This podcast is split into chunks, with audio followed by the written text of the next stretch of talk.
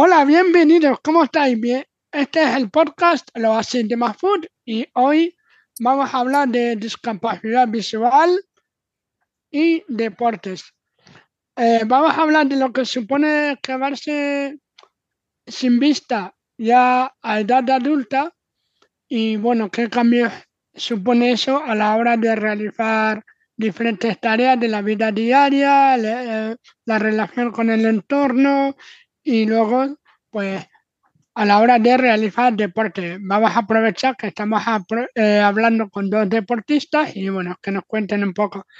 Eh, como no, primero, saludo a Alicia, que es mi colega de grabación y, de entrevista. Hola, Ali. Hola, Mafud.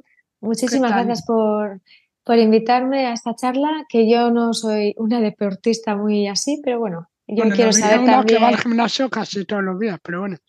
Bueno, voy, pero muchas veces no hago nada, así que... Bueno, Alicia no es la entrevistada, ¿eh? No, no eso, eso, no. Ah, así que vamos a presentar ya a los invitados que son los importantes y los que nos tienen que contar su experiencia. Como has dicho tú, nos van a contar un poquito qué ha sido para ellos el quedarse ciegos, porque yo creo que es importante, antes de hablar de deporte, que nos cuenten un poquito pues cómo se han quedado ciegos o cómo han perdido la vista, ¿no? Y, Sí, si quieres, antes de empezar las preguntas, les presentas o les presento.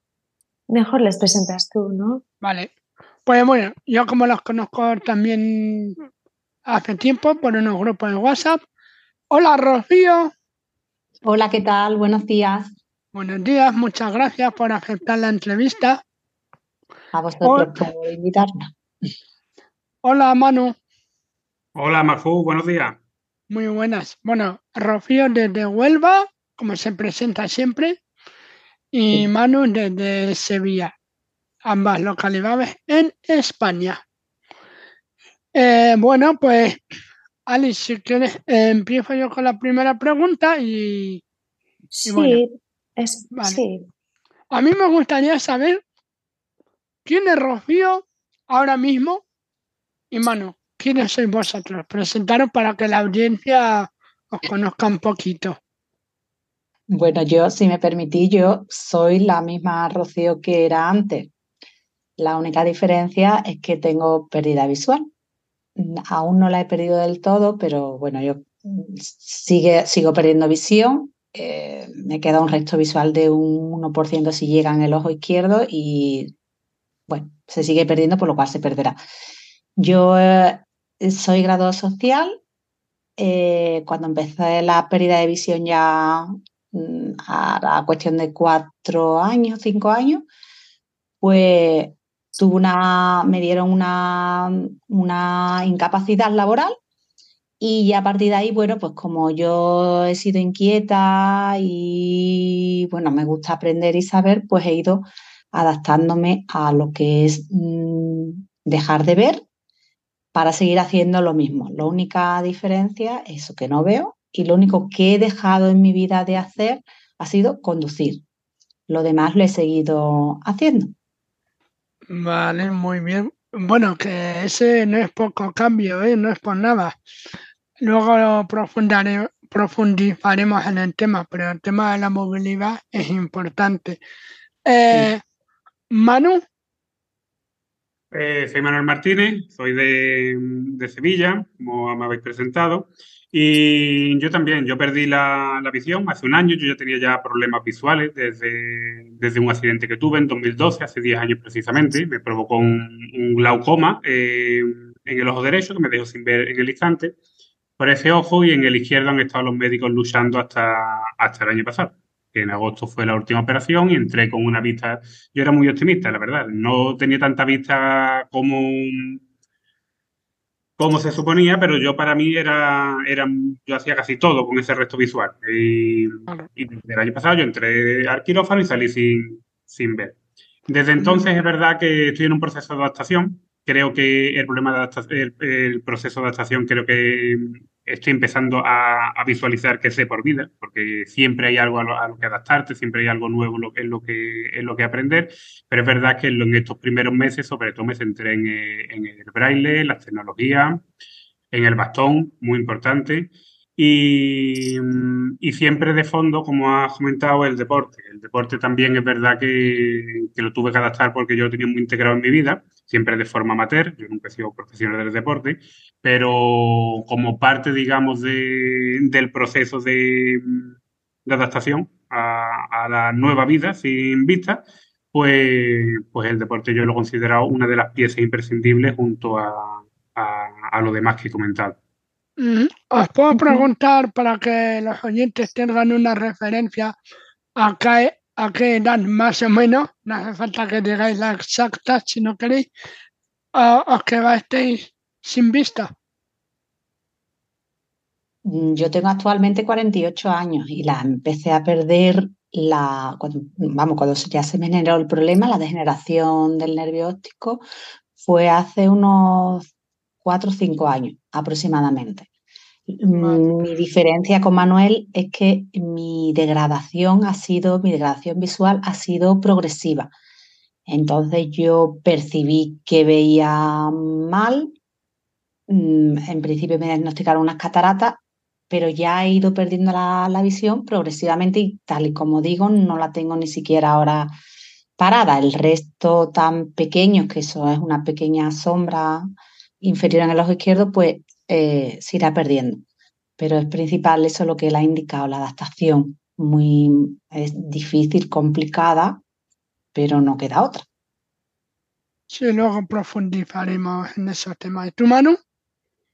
Eh, pues yo igual, yo a los, a los 40 años tenía, bueno, de hecho no tenía los 40, tenía 39 cuando ya me quedé sin ver. Pero es verdad que el proceso llevaba ya un tiempo, un tiempo atrás, unos 10 años atrás. Entonces, claro, mm, fue adaptativo, lo que pasa que, claro, que el cambio de no ver a ver si fue radical, fue de un día para otro, fue de, una mañana a una tarde. Entonces, en ese aspecto sí que fue un poco más, más fuerte. Pero sí es verdad que los médicos sí me decían que la situación era bastante, bastante grave, que la situación se podía dar en cualquier momento. Y de hecho se dio, se dio así. Me estáis asustando ¿eh? con la crisis de los 40. ¿eh? A ver si me voy a quedar ciego cuando llegue a esa edad y la liamos. Bueno, Alicia, ¿tú quieres hacer eh, alguna pregunta? Sí, a mí me gustaría preguntar, sé que son dos casos totalmente diferentes, ¿no? En el caso de Rocío, como ha comentado, pues sigue todavía con un poquito de resto visual. En el caso de Manu, que, con el que me siento bastante identificada, aunque son dos casos diferentes, ¿no? Que perdió la vista de, de la tarde a la noche, de la noche a la mañana, me gustaría saber de ese cambio, ¿en qué momentos habéis encontrado más dificultades? Hombre, yo creo que el paso primordial, creo yo, o quizás en, mi opinión personal, es aceptar lo que te está sucediendo para poder sobrellevarlo lo mejor posible.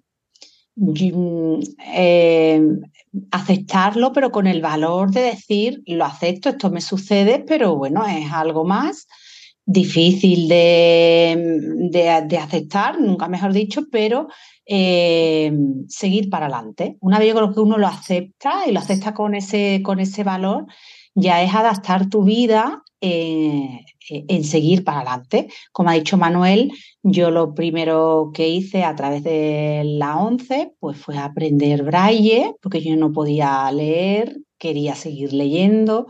Eh, y comencé a aprender las tecnologías, comencé la movilidad con el bastón, aprendí a llevar mi vida completa, absolutamente completa. Tengo niñas, tengo una casa, tengo, pues a, a, eso, a, a llevarla mmm, de manera diferente antes, pero queriendo obtener los mismos resultados. Pero yo creo que el primer paso primordial es aceptar la situación para poder seguir andando, seguir avanzando en la vida. Sí, totalmente de acuerdo contigo. ¿eh? Al final es aceptar y a partir de ahí ya vas aprendiendo a vivir con esa limitación. Sí. Eh, ¿Y tu mano, en tu caso? Yo en mi caso, eh, totalmente de acuerdo con Rocío, pero me, me retrocedo a, antes de la operación. Antes de la operación yo sabía que, me, que entraba en, en, el quirófano, que las opciones de salir viendo o no viendo eran, eran, estaban a un 50%. Y, a mí, yo siempre lo digo, a mí me costó más el pensar en quedarme ciego, lo que eso iba a repercutir, que el, es ser ciego, propiamente dicho. Y eso sin decir que esto es un camino de rosas ni que esto es fácil, que no lo es. Pero es verdad que la mente juega un papel muy importante y, a mí me agobiaba mucho esa posibilidad. Una vez que llegó, pues como bien ha dicho Rocío, yo corté, yo corté por, por los años y decidí hasta mi vida hasta ayer era de una forma y a partir de hoy va a ser de otra. Mm, no podía llorar por lo que había visto ni, ni llorar por si algún día desarrollarán un invento súper tecnológico que me hará volver a ver. No, yo me centré en el día a día. Pero eso fue después de la operación a, la pregunta de cuál fue el peor momento fue previo a la operación. Ahí sí, ahí la verdad es que, que pasé malos momentos. justo con lo que mencionabas tu mano, o sea, cuando perdiste, ahora ya que ha pasado, han pasado unos años, claro, cuando te quedas ciego de repente, o más o menos cuando ya pierdes la ceguera que tienes, hace que pierdas autonomía, tú dices, uy, no voy a poder hacer X cosas o no sé qué. Ahora con el paso de los años, las expectativas que teníais se han cumplido o podéis hacer más cosas de lo que pensabais, menos de lo que pensabais al, que en el momento de cuando quedasteis ciegos.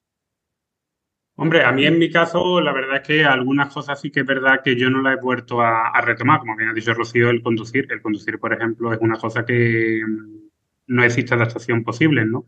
Eh, para lo demás, eh, algunas cosas, algunas de las adaptaciones han sido buenas, otras creo que, no tanto, que no llegan, y otras que han incluso mejorado. Yo he disfrutado, por ejemplo, mucho la lectura en braille, que ni, mucho menos tengo una soltura todavía como me gustaría, pero la, lectura en braille, por ejemplo, para mí he encontrado un placer que antes no, no conocí y no hubiera conocido nunca, ¿no?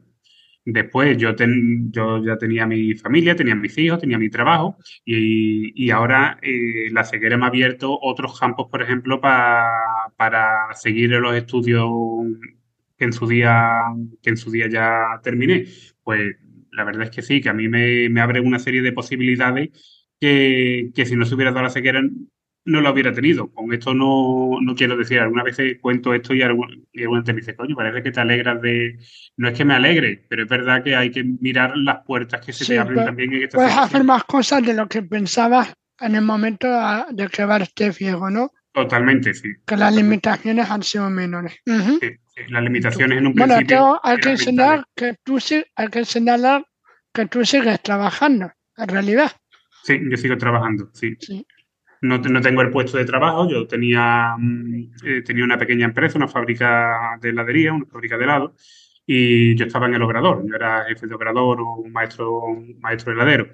Y claro, yo intenté, yo tenía, cuando yo ya fui perdiendo visión previamente, yo lo tenía todo muy adaptado. Yo trabajaba casi con los cerrados, trabajaba en un operador chiquitito y podía manejarme.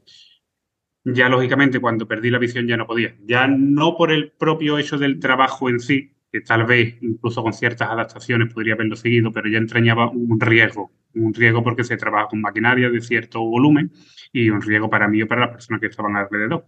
Entonces decidí colgar el mandril y, y dedicarme a otras funciones dentro de la heladería. Ya me estoy más en el tema de almacenaje, proveedores, ventas y estoy en, otro, en otros apartados. No, que no querías pagar más por el seguro, ya está. Efectivamente, sí. Bueno, ¿y tú, Rocío? Mm, eh, bueno. Cuando te, o sea, ya sé que fue poco a poco, pero en el momento que perdiste la autonomía, supongo que en ese momento pensaría, ¡buh! Me voy a dejar de hacer no sé cuánto. Ahora que ya ha pasado ese tiempo, te hago la misma pregunta. Es cierto que lo piensas al principio porque es absurdo pensar que no.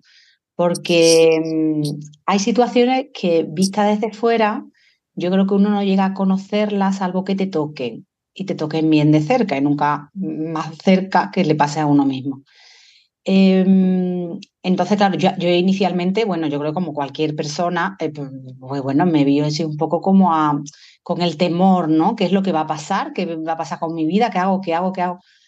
Eh, nunca llega la desesperación porque yo, entre otras cosas, tengo un temple tranquilo y soy bastante tranquila, pero una de las cosas que me ayudó eh, o que me abrió los ojos, nunca mejor dicho, fue el conocer a personas que eran ciegas y que hacían todo. Entonces yo ahí me quedé maravillada y digo, bueno, pues sí, mm, esta gente hace de todo y todo implica todo, excepto lo inviable, ¿no? Como ha dicho Manuel, no va a conducir, pero lo que significa todo, que la gente hace todo, absolutamente todo, pues yo dije, bueno, pues entonces mm, hay que echarse para adelante. Y, y, hombre, ahora pues con lo que son las adaptaciones y aprender, porque implica un aprendizaje continuo y diario, pues ya digo, yo hago todo, pero lógicamente pues adaptado, mm, adaptado a la vida de hoy sin poder, sin poder ver. No sé si Ali tienes alguna pregunta o sigo yo con las preguntas. Bueno, parece que Ali se nos ha muteado. ¿O se ha caído? Vale, pues sigo yo con las preguntas, ¿vale? Sí, sí. Eh, eh, ¿qué, o sea, el que verse ahí, eso, con la amistad, claro, a veces cambia la relación con el entorno, o, a lo mejor con la familia directamente no, pero con los amigos o con la gente más lejana, yo qué sé, eh, ¿habéis notado algún cambio en los demás hacia vosotros o, o, o la vida social y esas cosas?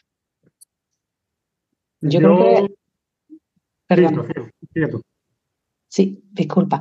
Pues yo creo que mm, aunque uno no lo intente, eh, la situación hace que tú eh, yo creo que empieza por uno, ¿no? un cambio sin intención, por así decirlo.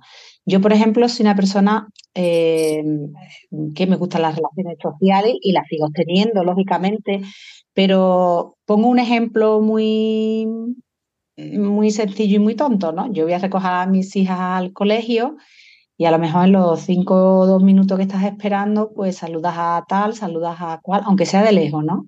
Claro, y eso tú no lo haces porque no puedes hacerlo, lógicamente. Porque ya yo he aprendido a diferencia, es decir, tengo que escuchar a alguien para saber que está. Salvo que te pongas un cartel en la frente mm, de que eh, soy ciega y entonces la gente como que te saluda. Entonces, esas relaciones sí, yo sí la he notado. Esas sí la, sí la he notado. No es algo tampoco excesivamente importante, mm, pero, pero eso sí lo he notado. Ahora ya por, por lo demás, hombre, que te puede volver un poquito más retraído quizás, pero yo creo que hasta... Mm, eh, es, como el, primer escalón, yo creo que se puede notar esa sensación de, de, retraimiento hacia, la, hacia las demás personas. Quiero decir, en el sentido ese, ¿no? De que tú ya, claro, no, no te ensarzas a hablar con alguien hasta que esa persona a lo mejor se dirige a ti o ya sabes quién es. Pero por lo demás, yo creo que, que no, no. Además, la gente en líneas generales yo creo que suelen ser cordiales cuando ve que alguien que alguien no ve, la verdad. Vamos, relativamente. ¿Y no has notado una sobreprotección excesiva después de perder la vista o que hay gente bueno, que... O el típico pobrecito ahí atrás. Eso es, o prejuicios también. Yo creo que eso es inevitable. Creo yo que es inevitable yo en mi entorno cercano no lo he recibido porque mi carácter no lo permite. Yo no he, no, no he dejado de hacer cosas, ni tampoco, vamos a ver, iba a decir, no, tampoco pido ayuda, pero quiero decir, dentro de lo razonable, ¿no? Mm, entonces en mi entorno yo eso no lo he notado. Sí es verdad que a veces a lo mejor vas por la calle y, y, y lo, tanto alguien a lo mejor te avisa, por ejemplo, ayer que me iba a comer una, bueno, una valla que había en la calle, ¿no? Y un señor pues me lo indicó, pero hay veces que, te, que sí, que te dicen eso, una, una especie como de protección, pero yo creo que cuando quien te la ofrece, con decirle que no de modo educado y agradeciendo su intención, pues tampoco, pero yo creo que es más importante en el entorno cercano evitar que alguien intente sobreprotegerte, porque yo creo que eso es muy perjudicial para uno mismo. Es que yo creo que suele ser bastante habitual, sobre todo no tanto en adultos, pero sí en, pues en niños o así. Se tiende a proteger y eso a la larga es malo. Sí, sí, eso es terrible, la verdad, porque yo conozco gente y se nota que eso lo han vivido desde pequeños y, y ahora mismo pues son adultos sin autonomía. Claro. ¿Y tú, Manu? Claro, yo en el entorno cercano eh, creo que también es como tú te muevas y como tú te defiendas. Yo, por ejemplo, en el entorno cercano mm, no he notado esa sobreprotección, por ejemplo, que sí he visto en algunos casos en mi familia cercana. Pero cuando vas por la calle, sí que es verdad que mm, yo distingo un poco entre dos tipos de, personas, ¿no? A, aquel que te tiende un poco a tratar como hay pobrecito, eh, que, que te presta ayuda hasta para subir a un escalón de, un recinto, de un local, a, otros que no, que, te tratan como un superhéroe. Yo creo que, ni una cosa ni, ni, la otra, ¿no?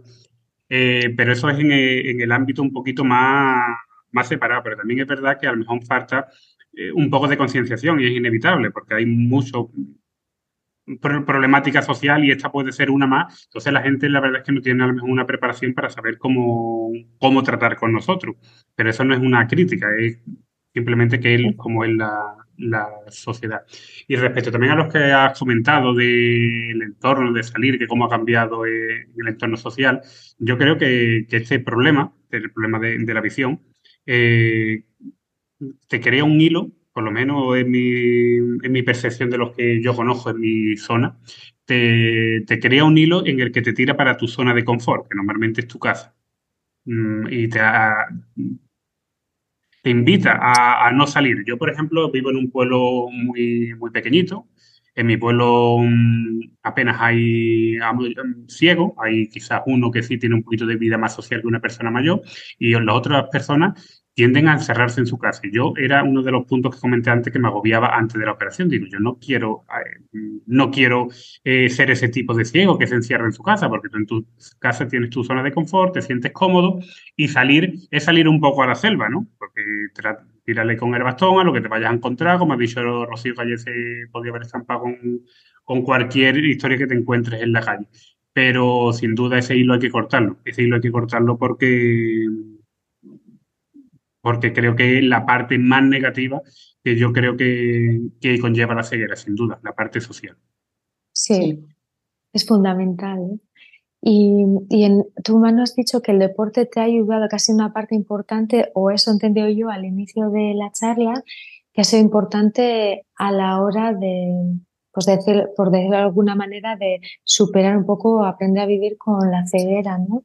Sí, totalmente. Yo el deporte, como comenté, yo lo tenía integrado siempre a nivel amateur, yo lo tenía integrado en mi vida y yo practicaba bici de montaña y practicaba running, como lo llaman ahora, eh, por el campo y me gustaba mucho. Eh. Y, yo corría, no, ahora están muy de moda las carreras y, y, demás, pero yo corría por mí y para mí. A mí me gustaba mucho salir a las afueras de mi pueblo, que empieza la primera montaña de Sierra Morena y me encantaba subir los cerros, bajarlo, pero por mí, para mí, yo lo corría solo, eh, no solía acudir a, a, carreras arregladas y, y, así lo hacía. Yo cuando, por ejemplo, me operé, lo primero que hice desde el minuto uno fue comprarme la máquina de running. ¿No es igual?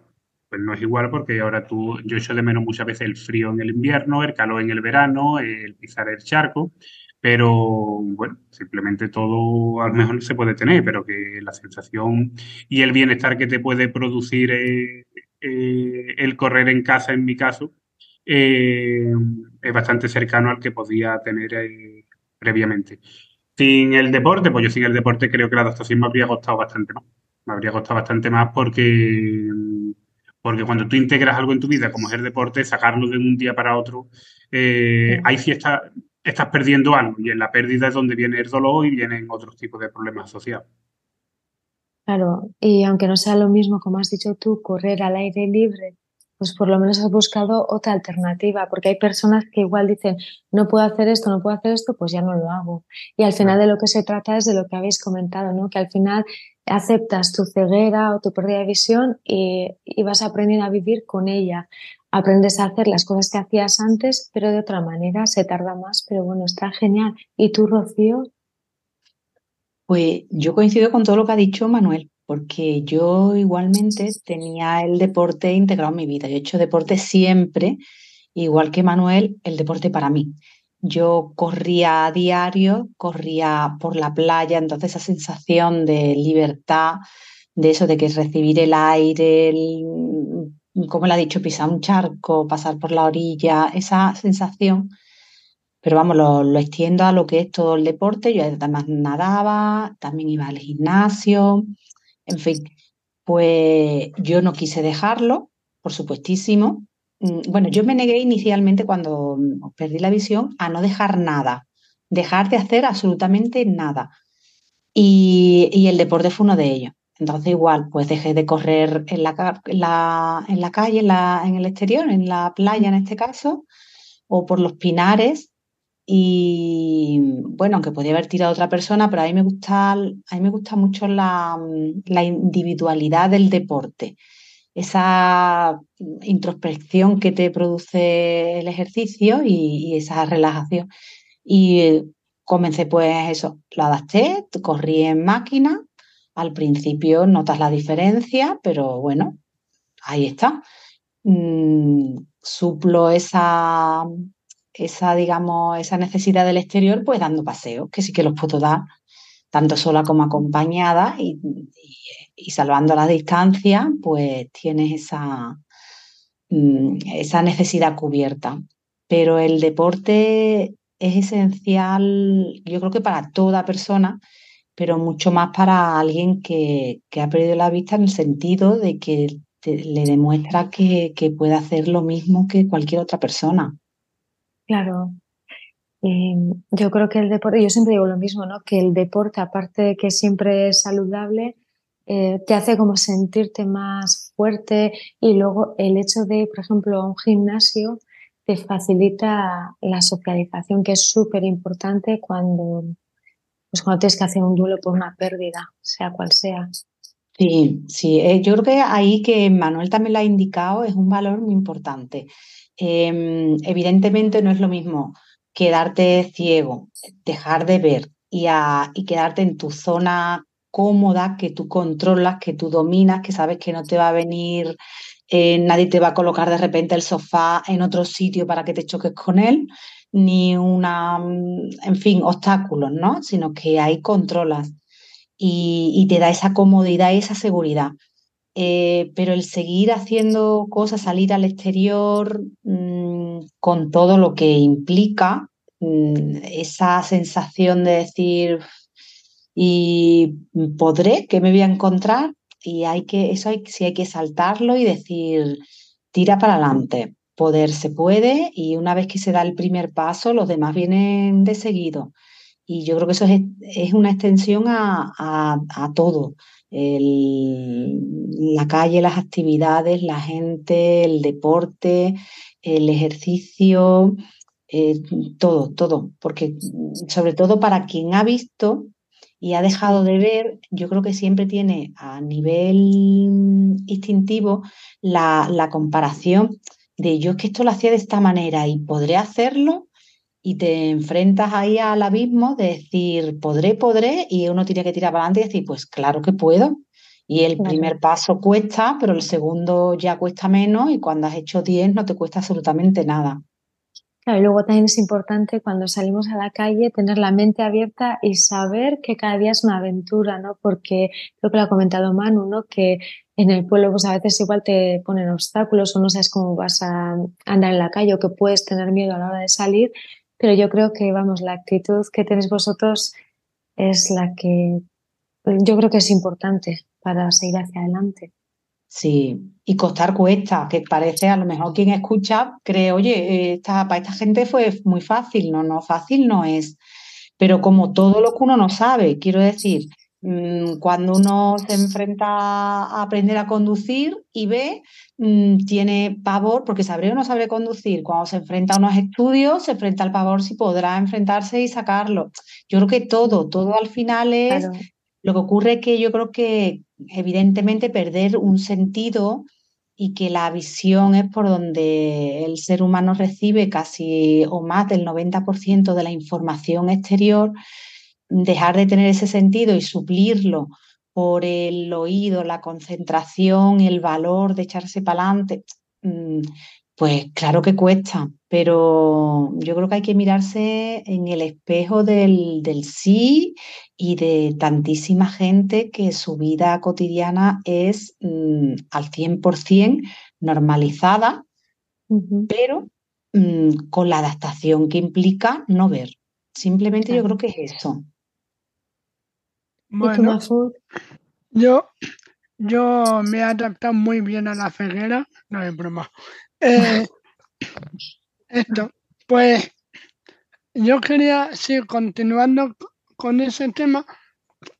Hay, deportes, sí, que tienes que dejar de hacer, como los que habéis estado comentando, la bicicleta, correr al aire libre o por la playa y esas cosas, pero hay deportes que sigues haciendo exactamente igual que los demás, por ejemplo los de tipo fuerza y eso, pero hay otros que sí que, aunque los puedas seguir haciendo, sí que requieren, cierto nivel de adaptación. Por ejemplo, la natación, ¿no? Que hay, eh, en la natación, pues, se puede seguir haciendo, pero con ciertas adaptaciones, ¿no? Que eso creo que lo hablamos en el grupo de WhatsApp que tenemos de deportes con ceguera, el tema de adaptar, eh, los cuidados que hay que tener en el agua, ¿no? Por ejemplo, a la, a la hora de realizar la natación. Eh, vosotros, a la hora de realizar deporte, sea el que estéis haciendo, el que conozcáis, ¿habéis tenido que... Mm, ¿hay algún cuidado que tengáis que tener que antes a lo mejor no tenía? Yo qué sé, agarrar la pesa rusa y te asegurarte de que el espacio que tienes es el adecuado o que no te ve un, golpe ahí inesperado y esas cosas. Eh, ¿Qué cuidados tenéis que tener ahora a la hora de realizar el deporte? Yo creo que por cualquier ejercicio que uno haga sin, ver, al final mm, tiene por pequeño que sea, eh, un cuidado o una adaptación. Yo, por ejemplo, me costó trabajo correr en la cinta, porque aunque ocasionalmente corría en la cinta, que yo ya la tenía de antes, eh, pero claro, yo corría, mm, como yo decía, libre, con las dos manos sueltas, que hay gente que corre, pero no sé, a mí me cuesta trabajo. Yo creo que trotan, pero correr, correr mm, en la cinta sin agarrarte. Y me acostumbré pues a tener un punto de apoyo para saber que estaba bien situada, para no pisar el filo y tener una caída importante, en fin, lo que implica ¿no? el riesgo. Mm, y yo creo que todo necesita su riesgo. Yo cuando hago sentadillas y tengo la barra, pues claro, tengo que ver primero que la coja bien centrada, que los pesos, si le he puesto peso, que estén bien colocados porque a lo mejor un desnivelamiento se te puede sacar la, pesa o ponerle el, tope para que no se extraiga. A su vez que, que no tenga nadie cerca o algo que lo obstaculice. Y, más vosotros que tenéis niños, ¿no? Que no paran quietos. Que si se hace, que más vosotros, en tu caso, por ejemplo, que tienes niños pequeños, más no sé la edad de los suyos, yo lo tengo, pero bueno. Vienen, vienen sin avisar a lo mejor y te puede llevar un susto importante, ¿no? En el espacio que hago el ejercicio, es decir, estoy en un momento que, estoy sola, que tengo un espacio solo para, las máquinas. Pero, pero aún así tienes que tener precaución, ya sea por una persona o algo que esté que a lo mejor no controles, tienes que tener controlada, tienes que tener controlado el espacio.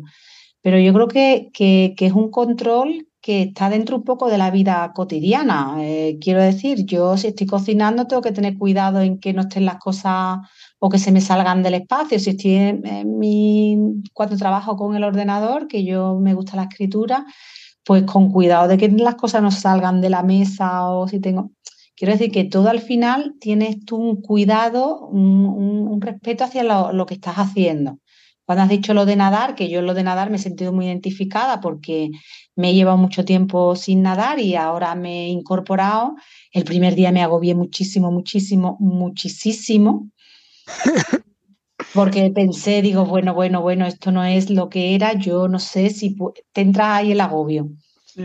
Y al que hizo el segundo, mmm, digo, no, no, no, esto funciona. Y ya después de varias semanas que llevo, ya he vuelto a nadar con las aletas, voy bien, voy controlando y, y, estoy casi llegando ya al nivel que tenía antes. Mm, y claro, pues tengo que tener cuidado en estar en la calle, que no ir en línea recta, controlar de, más o menos la distancia por la brazada hasta que llega a la otra calle. Pero la adaptación empieza antes, inclusive, porque el hecho de entrar en la piscina y llegar a tu sitio, o llegar a un gimnasio, llegar a tu sitio, o llegar a la cinta de correr, según lo que cada cual esté haciendo, que, todo al final implica mm, una adaptación que es eh, esa movilidad, la movilidad o estar en el entorno de un modo, controlar el entorno, diría yo. ¿Y en tu caso, humano Sí, yo, como bien dice Rocío, eh, el orden es fundamental. Eh, yo, por ejemplo, tengo niños pequeños, pero ellos, por ejemplo, tienen muy interiorizado que mientras yo esté eh, en el gimnasio, ellos no deben de entrar porque es un sitio acotado, pero pequeñito, y si estoy con mancuernas o, demás, puede ser un, un peligro. Entonces, claro, yo lo resumo y lo extiendo al resto de la casa. Es el orden. Para mí, desde yo siempre he sido una persona bastante ordenada, pero ahora bastante más. Algunas veces entra algún, algún amigo en el gimnasio y me dice, pues eh, el corte inglés no lo tiene tan ordenado, ¿no? Pero es que es fundamental. Yo tengo que ir, eh, sé que a dos pasos tengo la mancuerna de tantos kilos, a este lado tengo la máquina, a este lado y la barra de dominada y, y es la única forma de trabajar. Si no trabajara con ese, con ese orden, pues pues sería imposible, sería imposible el trabajo sin, sin riesgo. Así que eso ha sido eh, quizá el factor más determinante que, haya, que haya traído la ceguera en, ese tipo de trabajo. Ya no vais a, o sea, por lo que estoy viendo, ahora el deporte lo habéis restringido a vuestra casa, salvo en tu caso, Rocío, la piscina, pero a un gimnasio normal, digamos, fuera de casa, ya no vas? Eh, yo, por ejemplo, en mi caso, en mi pueblo hay uno chiquito y, el problema es que está bastante saturado. Yo estoy en, como se lo decía, en primero de bastón. Yo todavía no me no tengo una soltura con el bastón demasiado grande para yo sentirme cómodo, cómodo allí. Entonces, mezclamos saturación de personas, eh, un gimnasio chiquitito y primero de bastón y yo fui y no me sentí cómodo. Entonces es algo que yo quiero, porque como ha dicho Ali, creo que la socialización de un gimnasio es fundamental eh, en el deporte. De hecho, creo que es muy motivacional también cierto, aunque a mí, por ejemplo, eh, el correr lo hacía para mí, creo que hay ciertos ejercicios en gimnasio que pueden ser muy sociables y creo que pueden venir muy bien hacerlo allí. Pero yo ahora mismo todavía es algo que tengo en los, en los pendientes, en los pendientes para hacerlo en retomarlo en mucho tiempo. Bueno, pero por lo menos has conseguido un montón de cosas, ¿eh? De la noche a la mañana pierdes la vista y fíjate, haces deporte, continúas trabajando, sales, que es lo más importante, como ha dicho Rocío también. Y otra cosa importante es tener esa opción en la lista de pendientes, ¿no? Que dices, en algún momento lo haré, pero bueno, lo importante es la actitud. Bueno, pues con el, yo creo que en el tema deporte tampoco hay así mucho más que añadir. No sé si queréis añadir mm. algo en lo que es eh, deporte en sí. Bueno, yo luego tengo una curiosidad, una opinión que os voy a preguntar sobre las Paralimpiadas y eso, pero antes de eso, ¿queréis añadir algún comentario o tema en cuanto a las prácticas deportivas antes y después de la ceguera? Hombre, como añadir eh, que, el deporte, como hemos hablado, que, es lo, fundamental, yo creo que se puede coger para, para desarrollarlo, la, parte positiva del deporte para desarrollarlo en el resto de, la vida. A mí me enseñaron en, en, su día que para ser un buen deportista necesitaba dos cosas, disciplina y coraje. Y, siempre lo he intentado aplicar al deporte, la disciplina y el coraje fundamentales. Pero me da cuenta que ahora para la adaptación a la ceguera, exactamente esas dos mismas palabras son claves y son fundamentales. Entonces creo que va mucho más allá. De ahí la implicación o la imbricación que puede tener deporte y, vida, ¿no? y, simplemente recordar eso, que con esas dos palabras creo que cualquier adaptación se hace siempre, se puede hacer más amena y más, más viable. ¿Y tú, Rocío? Pues yo creo que centrándonos, es decir, en ese sentido de perder la visión, mm, yo creo que el deporte es muy bueno y es algo esencial y sobre todo si uno lo ha estado practicando antes, pero incluso si alguien no lo ha practicado, porque eh, perder la visión implica mm, una frustración mm, importante, no, gigantesca. Gigantesca porque te vienen muchísimos fantasmas que ya se han comentado aquí, eh, en el sentido de, ese miedo o esa duda o ese interrogante de, no saber si vas a poder hacer todo eso que tú quieres seguir haciendo. Y el deporte en este caso, pues te aporta una serenidad mm, por todos los beneficios físicos y psíquicos que da el deporte, cualquiera en su gran variedad y en su gran extensión, sea cual sea el que uno ejerce. Eh, porque el propio ejercicio mm, te, produce endorfinas, te multiplica la adrenalina, tú tienes una sensación de satisfacción gigantesca tanto a nivel físico como a nivel emocional, te produce además una necesidad de seguir continuando y entras en un ciclo positivo de bienestar que mm, contrarresta o choca con esa eh, frustración que en mayor o menor medida uno está luchando por, por, no tenerla. Entonces yo creo que es esencial, porque salvo cuando ya uno, yo siempre he dicho que hay una diferencia entre quien eh, es, pierde la vista de, de, no de mayor quizás, pero pierde la vista, es decir, antes veía y ahora ya no ve, con alguien que a lo mejor la ha perdido pero siendo un niño y ya su vida es eh, el mundo del no ver. No tiene esa, esa frustración, ya ha desaparecido si en algún momento la tuvo.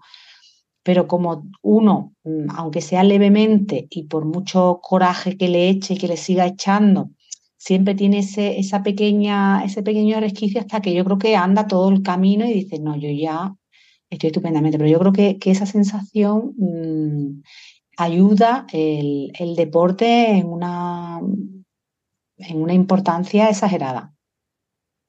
Yo estoy totalmente de acuerdo con vosotros. ¿eh? También he visto bien y, y, no sé si a vosotros os ocurre, pero hay momentos, así como cuando tienes un momento un poco bajo, que dices, ¿y si...? Y entonces es el deporte, esto es en mi caso por lo menos, el deporte es lo que me hace sentirme bien, estar fuerte y siempre hacia adelante. No sé si a vosotros os pasa, si tenéis algún momento en el que flaqueáis un poco. Hombre, yo creo que en mi caso, por ejemplo, que la adaptación yo creo que todavía continúa y continúa y continúa y continúa. Mm, porque como ha dicho Manuel, bueno, si él está en primero de bastón, pues yo ando por ahí. Si no estoy en primero, estoy pasando a segundo, vaya, que no es. Pero, mm, pero en ese proceso de aprendizaje y una vez que uno lo ha aceptado, pero aún así de vez en cuando te llama el fantasma ahí a la, a la puerta para plantearte la duda de los easy, easy, easy, easy, yo creo que eso coge uno, le da carpetazo y te sirve como vía, porque es que para mí el ejercicio era ya antes una vía de escape, antes de, que, de perder la visión. Era una forma, estaba integrado en mi vida y necesario, absolutamente necesario. Yo tengo un carácter muy tranquilo, pero aún así necesitaba y necesito el deporte y ese desgaste físico para encontrar, como yo decía siempre, es mi, el deporte es mi equilibrio físico y mental. Hace que me sienta bien físicamente, pero mm, lo que me aporta eh, de satisfacción eh, mental, psicológica, como cada cual la quiera llamar, es grandioso porque te hace ver las cosas de otra manera, te, em, te produce relajación, porque te relaja tus pensamientos, los ves desde otra, desde otra perspectiva. Mm, es todo beneficio, la verdad. Sí. Bueno, yo ah, me gustaría haceros dos preguntillas más. Bueno, tres. Eh, pero bueno, eh, a mí me gustaría saber, os voy a poner en aprietos a ver lo que opináis. Si queréis contestáis, si no, no, no pasa nada. Eh, yo conozco a gente que para ellos las Paralimpiadas no deberían existir, porque dice que en realidad la superación es conseguir hacer lo mismo que una persona sin discapacidad, cuando es posible. Entonces, eh, el mérito no está en competir con otros con tu misma discapacidad, sino conseguir lo mismo o superar lo que hacen otras personas sin discapacidad eh, en el tipo de actividad que estés haciendo en ese momento. Eh, ¿Estáis de acuerdo o no? Hombre, yo desconociendo un poco eh, el haber hablado con paralímpicos y demás, desde, desde afuera me parece que no, no sé, quizás no sea un planteamiento justo, ¿no? Porque todo el mundo no tenemos las mismas prestaciones, hombres, mujeres o personas con cierta discapacidad, incluso dentro de las diferentes discapacidades igual, ¿no? Eh, poner un, una línea eh, por la que se deba de cortar y la realización del deporte y todo lo que esté por debajo, que se quede atrás, no, no creo que sea eh, el camino justo, ¿no?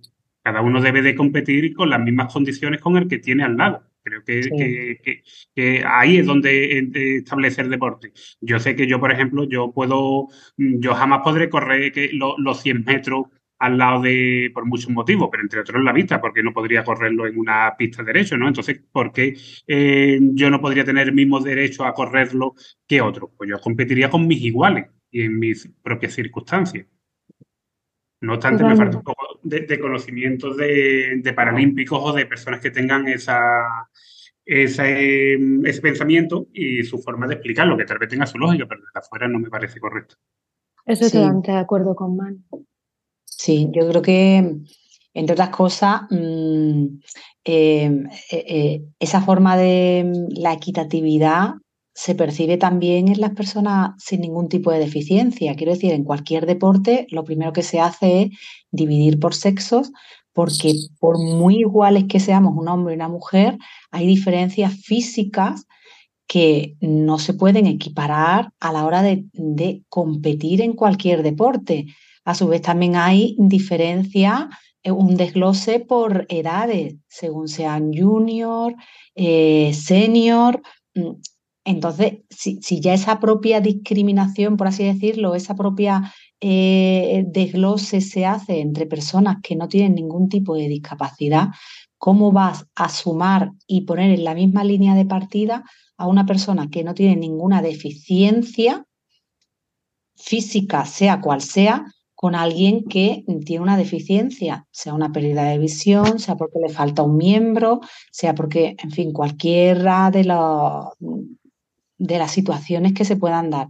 Así que ese es, algo, yo creo que absurdo y cualquiera que quiera argumentar que la Paralimpiada no debiera de existir, sino que en esa igualdad eh, competir con personas que no tienen ningún tipo de discapacidad es mm, tan absurdo como querer mezclar hombres con varones a la hora de competir. Porque es que Yo añado. Perdona, termina. Sí, sí, sí. No, no, no, había terminado. Quiero decir que es una añado un adjetivo. Bueno, un. Supongamos que la pista, yo qué sé, para correr, por ejemplo, está totalmente adaptada y tú puedes correr igual que una persona vivente porque sabes que no te va a pasar nada. En ese caso hay una cosa que la persona con discapacidad visual tiene miedo a no saber, eh, cierto miedo, nivel, miedo a, como no sabes lo que te rodea y lo que tienes, pues ya eso va a hacer seguro que vayas más lento. Ya por, o sea, aunque sepas que esto es súper seguro, se puede adaptar, que siempre queda algo, ¿no? Como en la piscina, igual, a la hora de hacer, a la hora de hacer natación.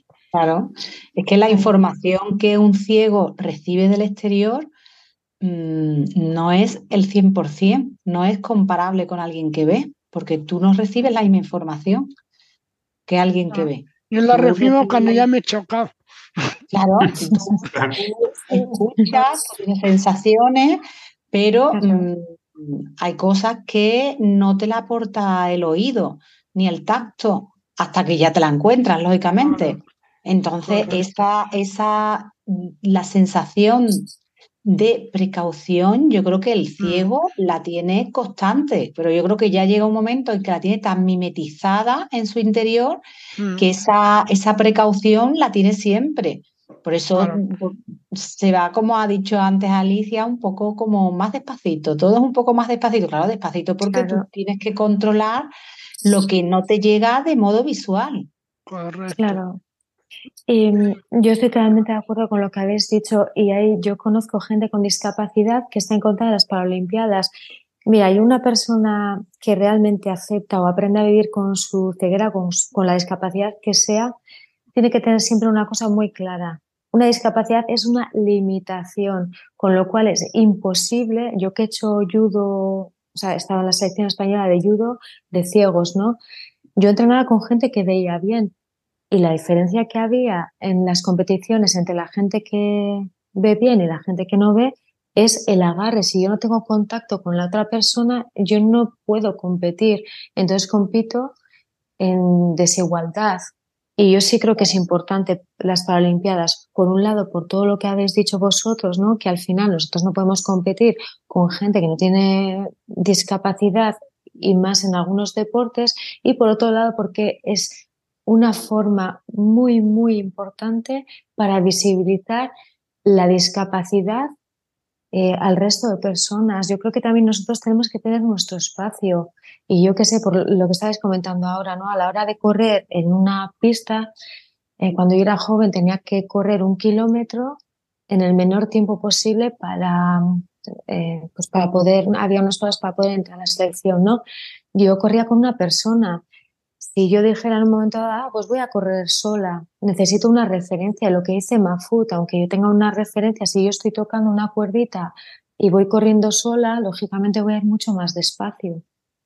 Entonces, eh, oye, no sé. ahora que has hablado de judo, me he acordado de, te va a decir, tú lo que querías era tocar. Joder, digo, eh, ¿Os ha pasado alguna anécdota así haciendo deporte? O sea, yo, Joder, yo, por ejemplo, pues tengo varias, pero en la piscina lo típico que vas nadando y de repente la mano cae sobre el trasero de otra persona, ¿no? a lo mejor vas y agarras donde no debes. ¿Os ha pasado alguna cosa de esas? A mí me ha pasado a darle a una persona con la pesa, estar haciendo lo que habéis dicho, pero suave, ¿eh? con un disco. Con cariño. sí, sí. Pero es que, claro, la gente que. A ver, yo estoy en la esquinita. El que ve también tiene que preocuparse un poco, ¿no? Pero en general no. Y una vez me pasó haciendo, entrenando, y os digo, ¿eh? cuando era muy joven, había una llave que se llama Tomoenage, es como una rueda entonces, eh, tú te echas hacia atrás, te tiras al suelo, atraes a la otra persona hacia ti y pones el pie en el estómago de tal forma que haces como una rueda y lo tiras por encima de ti. Pues eh, lo hice con un chico, mm, creo que no hace falta que os diga dónde puse el pie. y así alguna más. En vuestro caso, igual como es más deporte individual, no habéis tenido anécdotas. No, vamos, eso como tú has dicho, nadando, pero vamos, también me pasaba cuando veía, así que vamos, no. Cuando se compartía la calle. Claro, sí, sí. Que, oye, y bueno, siguiendo con lo que supone, eh, ya para ir terminando, eh, lo que supone que verse de ciego eh, ya a edad adulta, ¿qué cambios supone, ha supuesto eso en vuestra casa? O sea, tareas que realizáis en vuestra casa, eh, la, la, la libertad de moverse a cualquier entorno desconocido y a la hora de realizar, yo qué sé, por ejemplo, papeleos. O sea, casa, calle y papeleos. ¿Qué, qué cambios has puesto eso? El Pues- ciego. Yo, por ejemplo, la, la casa ha sido lo más rápido. Yo la casa, mm, la adaptación ha sido súper rápido. A mí la primera vez, por ejemplo, que yo le hice de comer a mi niña y, y una comida especial que a ella le gusta y me dijo, papá, está más buena que antes. Pues era un, fue un orgullo tremendo, ese primer, los pequeños pasitos que, que uno da y, y el resto de, de la vivienda, pues igual. Eh, Cuando mi mujer trabaja conmigo en la empresa, cuando no estoy yo, está ella muchas veces y el resto de la casa lo llevo yo con los niños. Entonces yo la casa, la verdad es que desde el minuto uno la, me adapté bien, bien a ella. Eh, en cuanto a burocracia, burocracia, creo que todavía me falta terreno por, eh, por explorar. Es verdad que a día de hoy hay muchos formularios online y, y hay mucha mejora, pero por ejemplo yo en mi caso también no tengo un desarrollo de, de, de las tecnologías suficiente para manejarlo. Yo necesito todavía ayuda en, en varios de esos aspectos.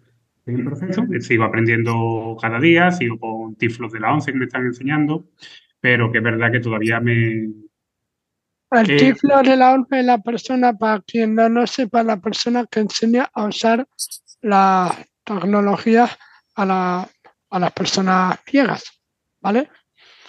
Ok, sigue, perdona. Exactamente. Y, y en cuanto a la calle, la calle, como comenté antes, el primero de bastón todavía me, me impide un poco mi una mayor soltura. Yo, por ejemplo, Mafu, tengo que reconocer que te escuché en un, en un podcast hace un, un tiempo que tú habías viajado solo. Y a mí el viajar solo, yo este mismo verano viajaba con los niños fuera al extranjero, como también como prueba, y la verdad es que fue una experiencia buena, pero claro, yo iba acompañado. A mí el hecho de viajar solo ahora mismo me parece a mí una aventura al estilo de, de cruzar el Amazonas con un cuchillo en los dientes. Es muy arriesgado. Sí, lo veo. Y más yo- cuando te enteras a posterior que había tranvía. y no antes. Me, me imagino, pues yo me, acordé de ti, Mafu, precisamente, estábamos en el aeropuerto de París y, y yo decía, era, es inmenso como suelen ser esto, las terminales a día de hoy. Y, y yo decía, ¿cómo? Mm, Yo creo que en tu caso había sido Italia, yo decía, ¿cómo? Mm, Nada más que el hecho de salir del avión y dirigirte a la puerta o buscar el servicio me parecía una odisea, una auténtica odisea. Eh, ¿que se puede hacer? Pues aquí tenemos el ejemplo y también me sirve para tenerlo yo como propio ejemplo para poder hacerlo algún día. Pero que es verdad que yo con el tiempo que llevo, que llevo un año escaso, todavía lo veo terreno por, por explorar y por, por conseguir. Entonces, tengo ahí eh, la crucecita y también lo tengo en, en, en el cajón de los a conseguir. En tu caso, Rocío, Bueno, yo en casa, mm, bueno, primero que mi adaptación, como he dicho antes, ha sido eh, progresiva, ¿no? Pero yo en casa, bueno, pues he hecho- he seguido haciendo las mismas cosas que antes. Por poner alguna diferencia, por ejemplo, de adaptación pequeña, con independencia de la vitrocerámica, que era táctil y que al principio tiraba de los puntitos de estos de que se ponen en los cristales para saber dónde tenía que dar y no, después ya a la 11 me hizo una plantilla. Y, por ejemplo, yo antes echaba toda, todo el mundo, bueno, mi casa es grande, son cuatro niñas y nosotros dos, son seis personas. Pues el canasto de la ropa sucia estaba de todo rebujado yo la dividía. Bueno, pues ahora se com- compré dos canastos, uno para ropa oscura, otro para ropa blanca. Pero después, por lo general, normal. Muy importante, como antes comentasteis, comentó Manu, creo, es el orden. En una casa con niños pequeños, el orden, pues bueno, aunque el orden evidentemente está expuesto, pero se dejan, pues en fin, cualquier cosa tirada, un calcetín, un, juguete, un... Mis hijas las más pequeñas son pequeñas todavía, hay mucho juguete y mucha cosa, pero ellas tienen mucha conciencia de no, de no dejar cosas por medio. Al revés, las grandes son las que peor. Pero en casa bien, además los niños adquieren una conciencia, la verdad que bastante rápida, ¿eh? Las cosas como son. Después, respecto a la a nivel burocrático, pues mm, yo he sido siempre mucho de papel, me encantaba el papel, por eso yo creo que fue una de las cosas por las que aprendí braille rápido. Em, pero mm, me ha ayudado de las tecnologías también. A la hora que tengo que presentar un documento o tengo que llevar una, a un documento y ahora prefiero antes de preguntarle a alguien qué es, o tiro de las tecnologías que te leen los documentos, o si este lo tengo que llevar, me escribo en braille abajo cuál es para que cuando lo guarde, una vez lo tengo, no, tengo que volver a preguntar. Así que trucos y maneras, eh, a ver los hilos. Y las tecnologías, además, la adaptación mm, al ciego de las tecnologías, yo creo que es muy, muy grande y, da, y ofrece una ayuda gigantesca. Después en la calle, pues bueno, eso es una, un continuo aprendizaje, porque cuando Le uno vais tiene ya pidiendo hecho- perdón a todas las farolas, ¿no? Y a todos los árboles ahí. Efectivamente. No, no, O, o- o te da igual ya con quién te, con, con lo que te choca, dicho. Pero hombre, claro, cuando uno va aprendiendo distintas rutas y esa ruta ya la tienes más o menos controlada, pues te es más fácil que cuando te aventuras a algo. Pero mm, yo creo que siempre tienes el espejo de gente, como ha- habéis dicho antes, que ves a alguien que dice, bueno, pues si tal es capaz de hacer una cosa o se monta un autobús y se va a otra ciudad o se monta un avión o se monta en un tren o todo dentro de esas situaciones también hay ayudas que se ofrecen para personas que no ven o que tengan una serie de discapacidad. Pero en el, la- en el día cotidiano, mm, eh, yo creo que dentro del hábito también hay gente que también te, te ayudan, quiero decir, en tu vida cotidiana, que a lo mejor tú vas a comprar el pan o vas a comprar tres cosas y ya quien sabe que tú no ves o te hay algo que te cuesta, pues te, te echa una mano también, las cosas como son, salvando esa Ese- distancia de quien te trata como si fuese bobo, pero, pero Sí, siempre hay. Sí, eh, mira, me habéis sorprendido los dos porque veo que usáis bastante el braille. Yo, sin embargo, desde la universidad apenas lo uso. Tengo la línea braille para leer, eh, conectaba al ordenador de trabajo y tal, pero yo lo que es escribir en braille, en papel, nada. Hombre, yo no escribo mucho en braille, no lo, porque la verdad no, vamos a ver, no me escribo un folio en braille, ni muchísimo menos, pero me compré el punzón y hay veces que para una anotación en un papel, ya que la tengo guardada, imaginemos una situación puntual. Tengo tres citas médicas, las guardo en el bolso, las tengo controladas, pero cuando yo saque las tres, ¿cuál de cada una es?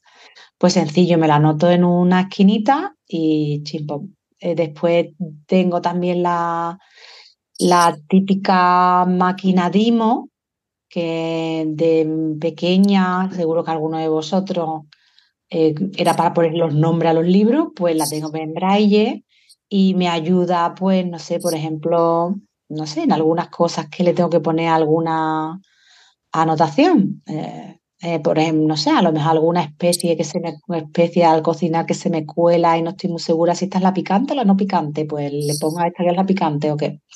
Y te haces una anotación que te sirve para cualquier cosa, en fin. Pero, y aparte me gusta leer en papel, ¿eh? Me gusta. Leo mucho en Daisy, pero tener un libro, tocar ese libro y leer en braille, A mí me da hasta dentro ya tocar el papel. pues a mí me gusta. Y eso que tengo una línea también chiquitita y demás, pero vamos, chiquitita. Quiero decir que no, pero a mí me gusta, la verdad. Yo del el braille me enamoró. Me enamoró por Mira, eso, porque guay. la sensación de volver a tener de nuevo un libro a mí me Claro, la necesitaba. qué guay. Sí, Pues y tener alegro. tu anotación para no. Yo lo que no quiero es depender de nadie. Es lo que no, Claro, lo que sí, no. tenía claro desde el primer lo día. más difícil, lo más difícil. Es lo más complicado de gestionar porque, claro, la pérdida de autonomía es lo que supone la ceguera en, en algunas cosas, pero está guay eh, tener vuestros ejemplos porque cambiar cosas hay limitaciones, pero no es tantísimo como uno se puede pensar, ¿no? Porque a mí una frase que me fastidia mucho, mucho, mucho es cuando me dicen, bueno, yo es que si me quedase ciego, ciega, no saldría de casa o no sé qué, digo. No, eh, digo, yo creo que es tienes dos opciones, o salir para adelante o quedarte ahí.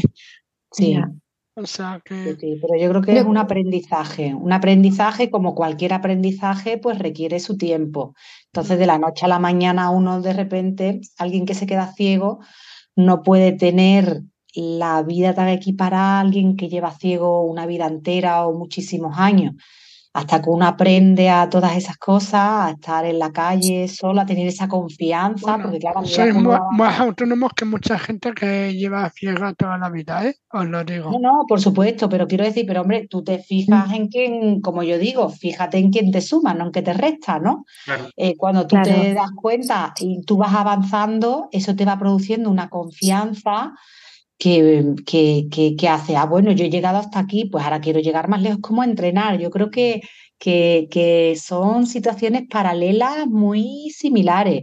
Eh, a medida que uno va avanzando en la, en la vida cotidiana de un ciego, desde salir a la calle solo, ir a comprar, manejar el dinero, manejarte con las tecnologías para tú mandar un correo electrónico porque lo necesitas mandar rápido o mandar es decir, todo lo que es la vida en sí, la vida cotidiana y normal de cualquier persona.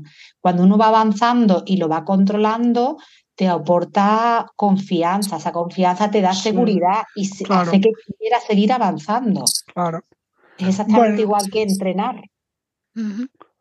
Bueno, pues yo creo que no tenemos mucho más tiempo. Eh, vamos a tener que dejarlo aquí, eh, al menos la grabación del podcast. Y nada, agradeceros un montón que hayáis participado. No sé, Alicia, si quieres añadir más, pero como sé que tú tienes prisa. Pues eh, sí, bueno, que, que, a mí me encantaría continuar hablando, que tenemos que hacer una segunda parte, que me ha encantado conoceros, aunque os conocía de grupos, pero no conocía vuestra historia. Y yo creo que ha sido muy, muy interesante porque al final son como dos historias diferentes, pero al final el sentimiento, la aceptación de la ceguera, que al final el camino es el mismo, ¿no? Y que está genial que podamos conocer. Y sobre todo dos buenos ejemplos. Sí, sí, totalmente de acuerdo. Muchas gracias, Rocío. Pues gracias a vosotros. Y a, ti, Manu. Gracias a vosotros, totalmente, por invitarme y por pasar este ratito tan bueno. Y a ti, Ali, como siempre, por colaborar. Bueno, ya, ya te, te, diré que vengas también al Blue Box Podcast, ¿eh? Que no te libres. Muy bien. bueno, oye, Ali. Eh, dime, dime. Que muchas gracias ah, por escuchar este episodio, el Oasis de Food. Sabéis que lo podéis tener en todos los reproductores de podcast, en vuestros asistentes virtuales. Podéis eh, seguirme en Twitter como mafud-chaban, lo dejaré en las notas del episodio, y a Alicia, arroba alibluebox. Y tenemos un grupo de WhatsApp que se llama Deportes con que si tenéis esa condición y os gustaría conocer a gente que realiza deportes, pues eh, estáis más que invitados. Me la decís por privado o a mí o a Alicia y, y ahí estamos. Muchas gracias y hasta la próxima ocasión.